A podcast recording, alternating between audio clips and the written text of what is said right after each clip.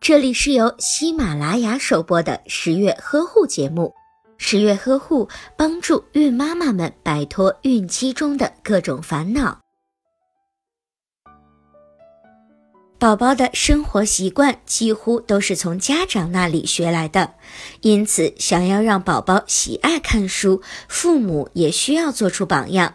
家长可以选择进行亲子阅读，妈妈可以选择让宝宝与自己一起读书，将宝宝抱在怀里，把书放在两人的面前，妈妈一边为宝宝读文字，一边给宝宝讲解图形。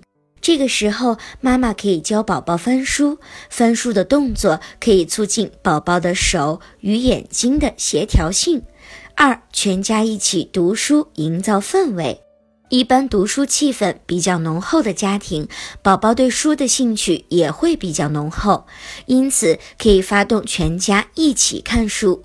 宝宝看到家人在看书，自己就会主动的模仿，慢慢的就会培养出宝宝读书的兴趣。